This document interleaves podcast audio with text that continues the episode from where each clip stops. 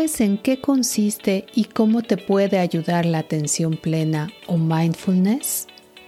Podríamos definirlo como el arte de hacer consciente sensaciones de nuestro cuerpo que normalmente nos pasan desapercibidas y que pese a que podemos tener estas habilidades, raramente las usamos de manera consciente. Soy Adriana Batay y hoy nos acompaña la licenciada en psicología Hilda Lucía Garza.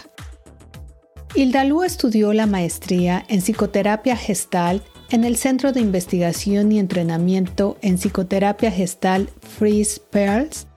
Estudió también hipnoterapia clínica en el estado de Washington y actualmente está cursando una certificación para ser coach de vida con enfoque transpersonal. Hilda es originaria de Monterrey Actualmente vive en el estado de Washington y atiende a personas de forma individual y grupal, dando sesiones de sanación y talleres donde enseña a las personas técnicas como la meditación, el mindfulness y visualizaciones creativas para conectar con su interior. Bienvenida Hildalu. Me da muchísimo gusto tenerte aquí en Ventanas de Éxito porque estoy segura que tu conocimiento y experiencia van a ayudar a muchas personas a que puedan sentirse mejor y encontrar herramientas que les sean de gran utilidad para lograrlo. Gracias a ti, Adriana, por invitarme y por darme la oportunidad de compartir todas las cosas que sé sobre este tema y poderlas ayudar en algo a reconectarse con ustedes mismas y a calmar su mente. Hildalu, en estos tiempos en donde hay tanta incertidumbre, sin importar la edad, nos estamos enfrentando a mucho estrés, a muchas angustias. A mí me gustaría que nos sugieras qué podemos hacer para calmar la mente y reconectar con nuestro interior. Bueno, este punto que tocas, Adriana, es muy, muy importante porque cuando uno necesita estar bien, es importante calmar la mente, ¿verdad? Y cuando uno calma su mente, entonces puede escuchar a su interior. Si uno trae sus pensamientos muy caóticos, uno no puede escuchar al interior. Entonces, una de las maneras es vivir en el presente. Hay que crear un hábito de cuando uno se encuentra en el pasado o se encuentra en el futuro, y en el momento que uno se da cuenta, se trae al presente a disfrutar el momento o a vivir el momento a experimentar el momento. Hay que estar muy conscientes de frenar esos pensamientos. Ese es el primer paso. Esos pensamientos que no nos están ayudando a nada. Algunas personas logran poder conectarse con este momento meditando. Formalmente sentarse, cerrar los ojos, respirar, concentrarse en la respiración, en las sensaciones en el cuerpo y traerse a este momento, porque cuando uno está concentrado en lo que está sucediendo, en la experiencia que está sucediendo, no está pensando en el pasado ni en el futuro. Cuando uno está experimentando algo, utilizando todos los sentidos para estar en ese momento, los pensamientos se van. Entonces, cuando uno medita, empieza a acostumbrar al cuerpo a estar en ese momento. Otra de las maneras de hacerlo es realizando actividades. Estas actividades pueden ser salir a caminar, pueden ser bañarse, pueden ser incluso lavar los platos, pero lo que tienen en común para estar en el momento presente es utilizar todos los sentidos. Por ejemplo, cuando uno se está bañando, empieza a sentir el agua cayendo en su piel, empieza a sentir el calor, simplemente ver el agua caer, utilizando todos los sentidos, escuchando el agua. Y cuando uno está enfocado en eso, se enfoca en la experiencia y no se enfoca en los pensamientos. Entonces, calma los pensamientos. Entonces, es una práctica, ir manteniendo un hábito de estar en el momento. A estos últimos ejercicios que acabo de mencionar, se les llaman ejercicios de mindfulness, que significa poner atención o darse cuenta en el momento en el que están sucediendo las cosas. En vez de poner atención a los pensamientos, se pone atención a la experiencia por medio de los cinco sentidos. Entonces, una persona puede escoger, voy a meditar o voy a hacer un ejercicio de mindfulness para poder calmar su mente y para poder empezar a decirle al cerebro, porque el cerebro es como un músculo. Entonces, si uno acostumbra al cerebro estar pensando todo el tiempo, eso es lo que va a hacer, va a estar provocando pensamientos automáticos. Si uno acostumbra al cerebro a estar en calma, va a ser más fácil estar en calma más veces. Hilda Luy, entonces, mindfulness, meditación, estar en el momento presente, ¿podemos considerar que es lo mismo? Son maneras distintas de cómo se llega a un mismo lugar.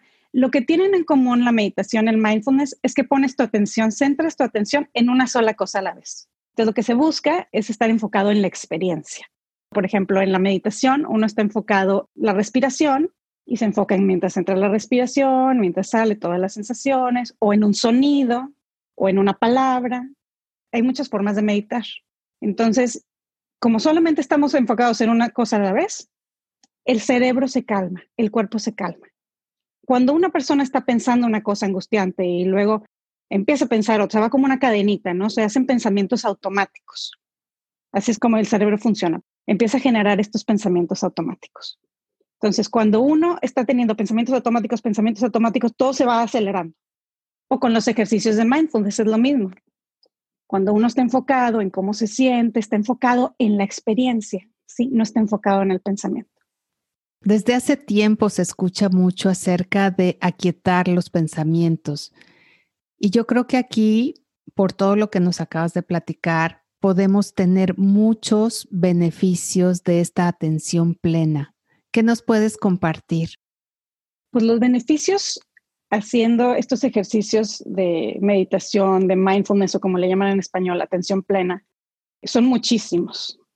El principal es calmarse, es reducir el estrés.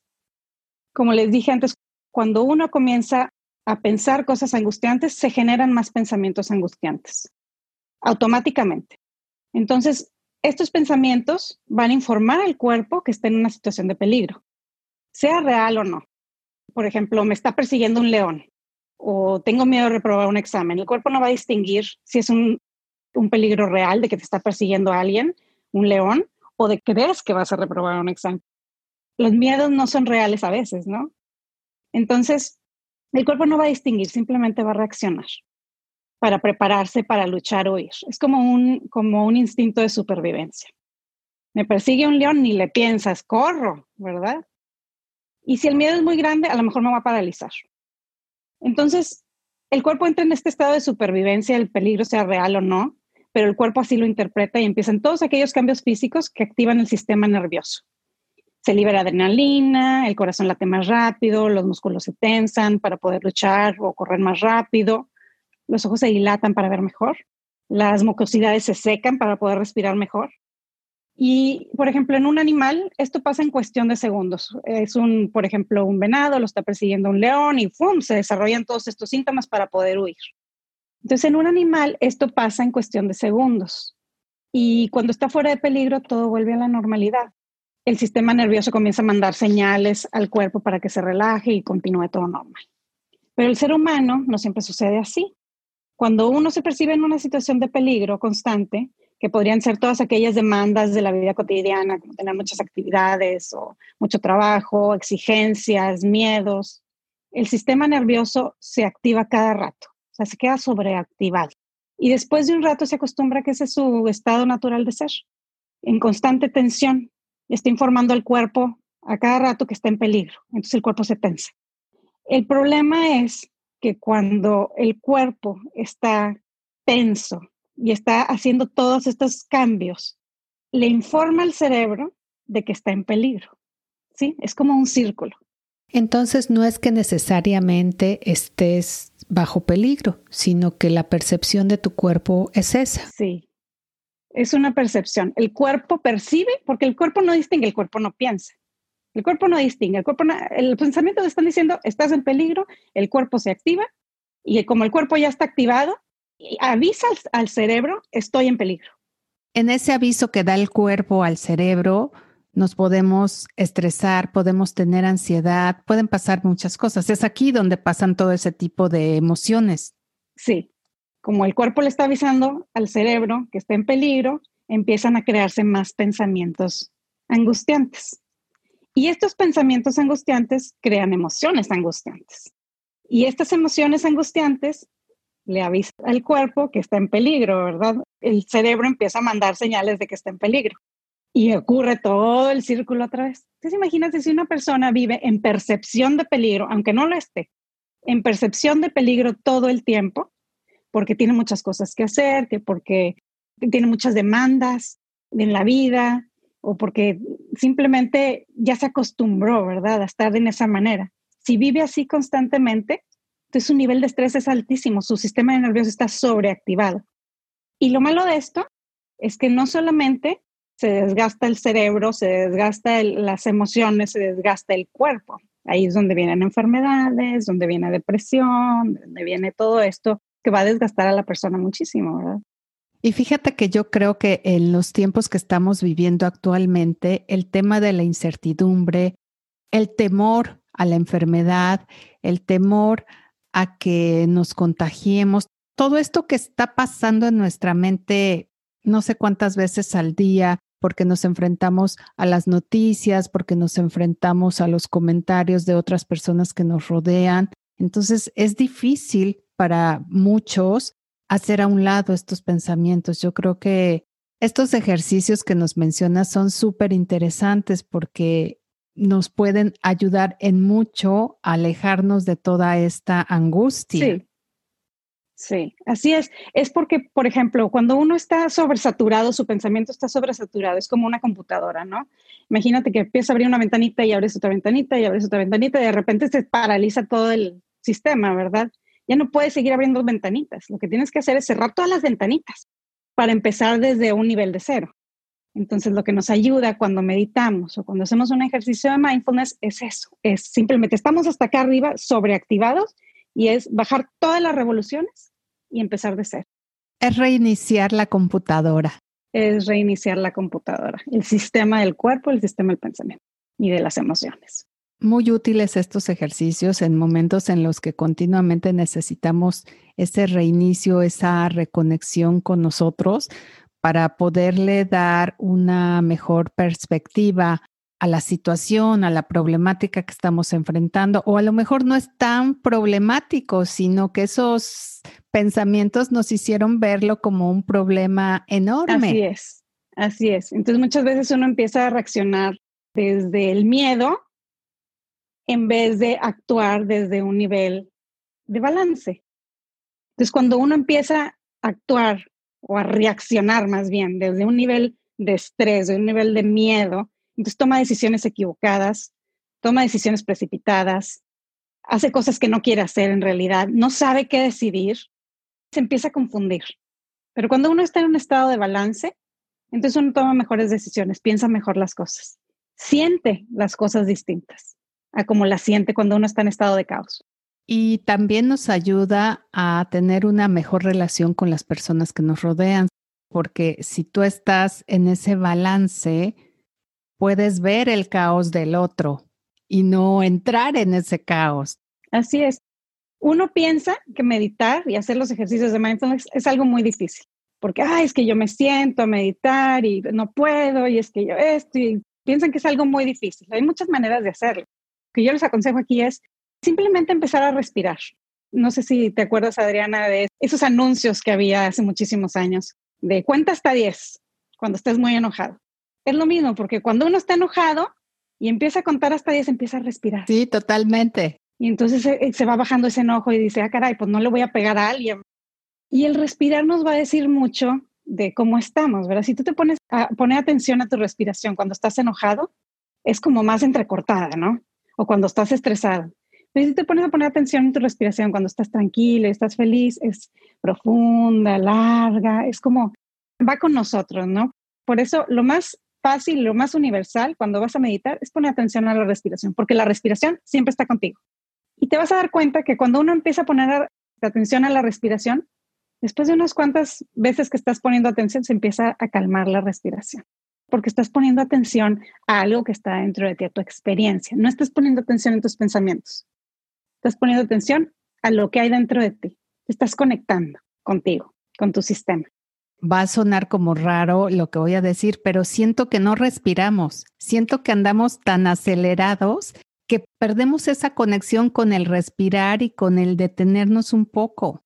Vaya, debe de ser una cuestión de práctica, de constancia para que lo logremos, porque si venimos de una dinámica diaria muy caótica, donde sobre todo es el acelere, la presión, las tareas que hay en casa. Hoy tenemos más tareas, más responsabilidades, más gente a nuestro alrededor que antes no teníamos. Entonces, el aquietar es más difícil.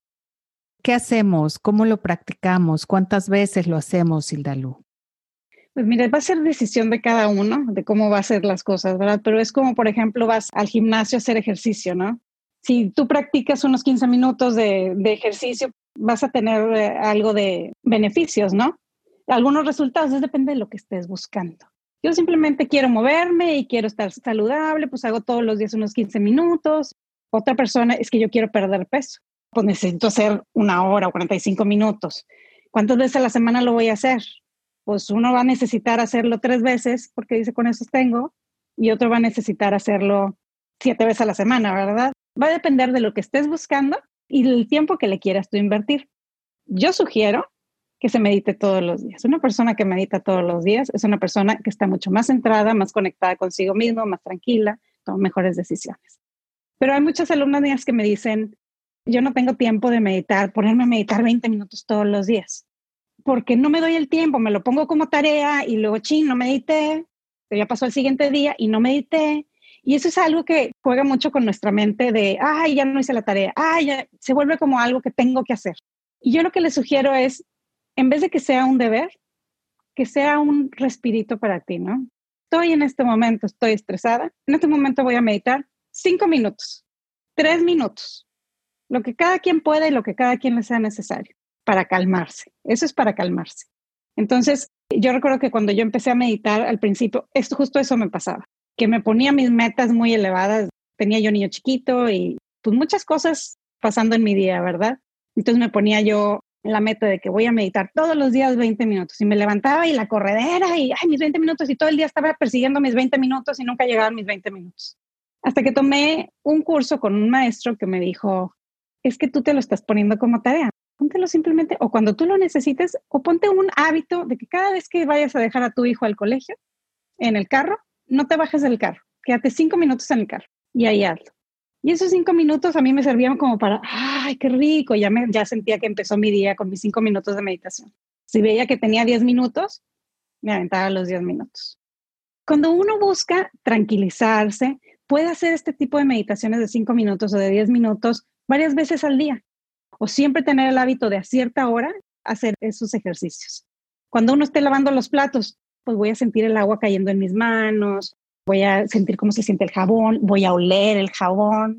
Si tienes un perro o un gato, ponerte el perro en el piernas y simplemente sentir cómo respira y cómo se siente la mano cuando hace el ron, ron, ron. Y eso ya te calma. Sí, ese es un ejercicio de mindfulness porque estás sintiendo la vibración, estás oliendo al animal, estás sintiendo su calor, estás sintiendo cómo se sienten tus piernas, cómo se sienten tus manos. Cualquier cosa lo puedes convertir en un ejercicio de mindfulness si utilizas tus sentidos, si pones atención a tus sentidos. Entonces, puedes poner tus cinco minutitos de meditación o tus 20 minutos de meditación si tienes tiempo. Y si no, puedes hacer varios ejercicios de mindfulness al día, salirte a caminar, cuando te bañas, cuando te lavas las manos. Clientes que yo he tenido que son mamás primerizas y que están con su bebé tratándolo de dormir, es simplemente siente al bebé cuando se está durmiendo, siente su calor, huele su cabecita cuando lo estás arrullando, siente su corazón en tu corazón. Sí, es, es poner atención al cuerpo y a las sensaciones. Y ya con eso estás haciendo un ejercicio de mindfulness que te va a ayudar a relajarte. Estos ejemplos que acabas de decir son súper valiosos porque nos rompe la idea de lo que pensábamos que era conectarnos con nosotros o meditar. Esa idea del deber en lugar de la experiencia me parece súper rica, súper valiosa, porque yo quiero aquí compartirles un ejemplo que aprendí de Hilda Lu, me ha servido muchísimo. En una de sus clases, Hilda Lu mencionó que eligiéramos un lugar donde nos sintiéramos tranquilos. Entonces yo me fui a un columpio y empecé a mecerme en ese columpio como lo hacen los niños. Y al principio me costó mucho trabajo y yo quería lograr tener esa conexión de la que nos hablaba Hilda Lu en sus talleres. Y poco a poco lo fui logrando cuando me enfoqué en apoyar la punta de mis pies e impulsarme para poder balancearme. Cuando solo me enfoqué en eso, empecé a disfrutar la experiencia de la que nos habla Lu. Entonces yo creo que se puede encontrar de muchísimas maneras. Así es, Adriana. Estos ejercicios se pueden hacer en todo lo que hagas en el día. La cosa es traerlo a la mente, traerlo a la conciencia. Al principio hay que formar un hábito. Ya después vienen solos. Se hace un hábito de que esto es lo que voy a hacer y ya empieza tu día mucho más tranquilo, más calmado.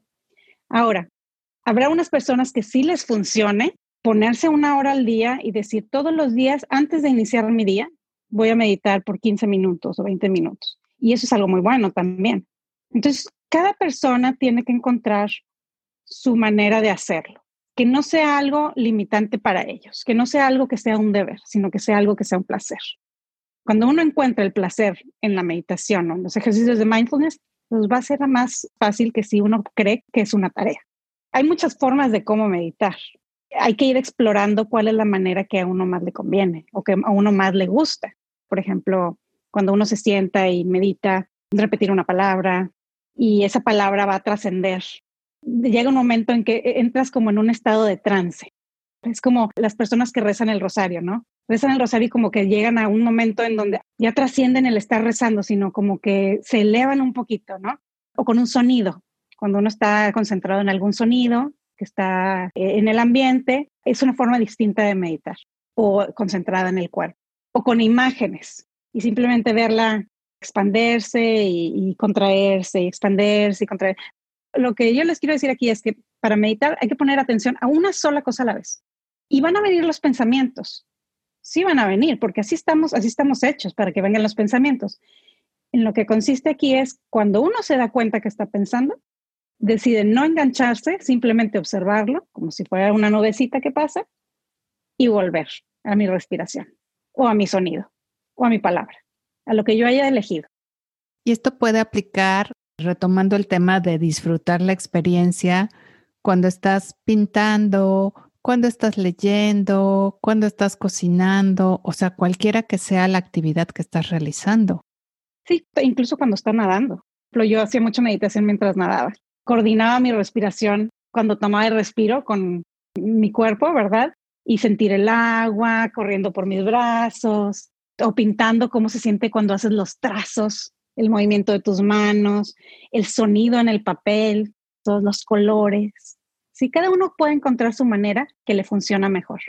La música, moverse con la música, cerrar los ojos y simplemente moverse o cantar, simplemente fluir, algo que me gustaría mencionar, cuando tú me preguntaste qué tanto tiempo hay que dedicar a esta actividad, yo te decía que cada quien, dependiendo del objetivo que tenga.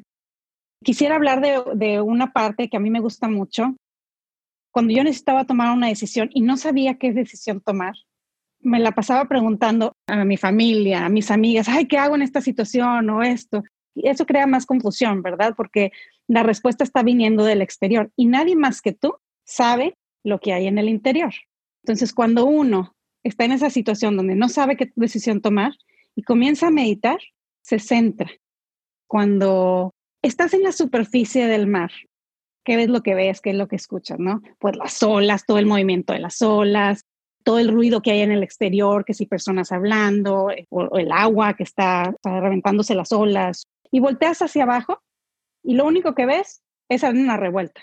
Pero cuando uno se pone su snorkel para poder respirar abajo del agua, se va a bucear abajo del agua y se sumerge, de repente pasa todas aquellas capas de arena, de movimiento, y de repente se encuentra en un estado de paz y calma abajo, donde puedes ver millones de peces abajo del agua, una vida totalmente distinta a la que veías arriba. Arriba veías caos y no veías nada que había en el interior del mar. Pero una vez que te sumerges, ya puedes ver plantas súper diferentes a las que hay afuera, peces, una cantidad de cosas impresionantes que hay ahí adentro. Es lo mismo con la mente humana. Cuando uno está fuera, en el caos, eso es lo que ve. el caos, no puede conectarse con el interior, pero cuando uno medita o hace algún ejercicio de mindfulness y se mete en el interior, entonces podemos ver la respuesta que hay ahí, podemos conectarnos con nuestra sabiduría interior. Todos tenemos esa sabiduría que nos va a ayudar a movernos en la vida. Y esa respuesta que obtengamos de nuestro interior es la respuesta correcta, no la que viene del exterior. Y para lograr eso, en un principio sí se tiene que meditar por más tiempo. Yo diría más de cinco minutos, ¿verdad? Haces poquito y dices, sí tuve beneficio y me sirvió mucho. Pero haces un poquito más y, ah, caray, llegué a un lugar más profundo de mí, donde me puede conectar conmigo, me puede conectar con todo el universo, ¿verdad? Obtener respuestas que no pude haber obtenido de otra manera. Me gustó mucho lo que mencionabas acerca de cómo estos pensamientos pueden llenarnos de miedo, llenarnos de angustias, cuando solamente escuchamos eso y no nos detenemos a escuchar hacia adentro. Siempre vas, a estar en un estado de paz adentro. Tu sabiduría interna va a salir del amor, no del miedo.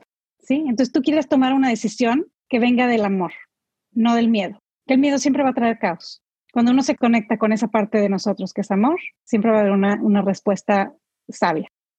Ha sido maravilloso poder escucharte, Hildalú, y me gustaría solamente reforzar algunos tips, algunas guías que nos puedas así subrayar para que las llevemos a la práctica.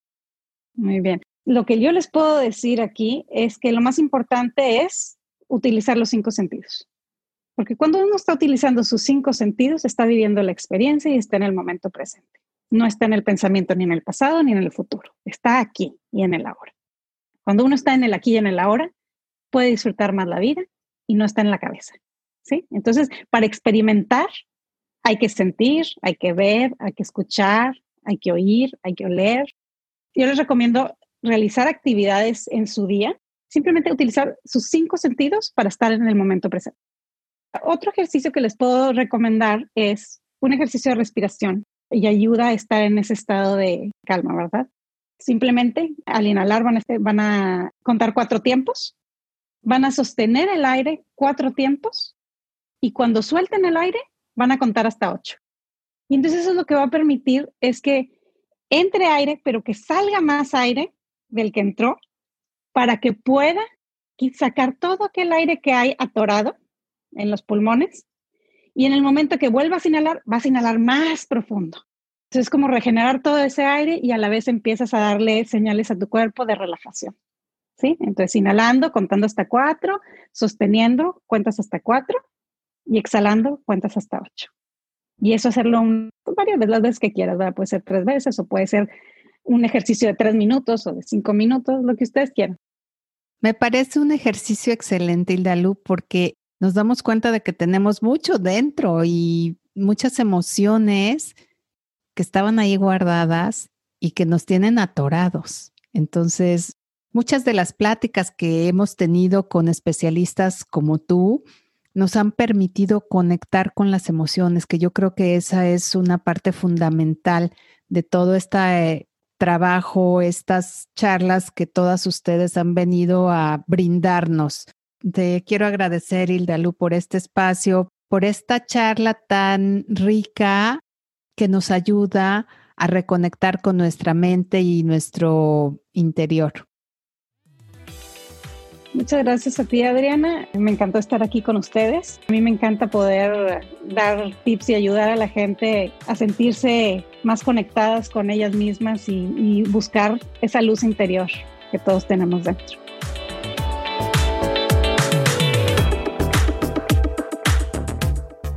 Recuerda que uno de los beneficios de practicar meditación y ejercicios de mindfulness es poderte reconectar con tu paz y con tu sabiduría interior.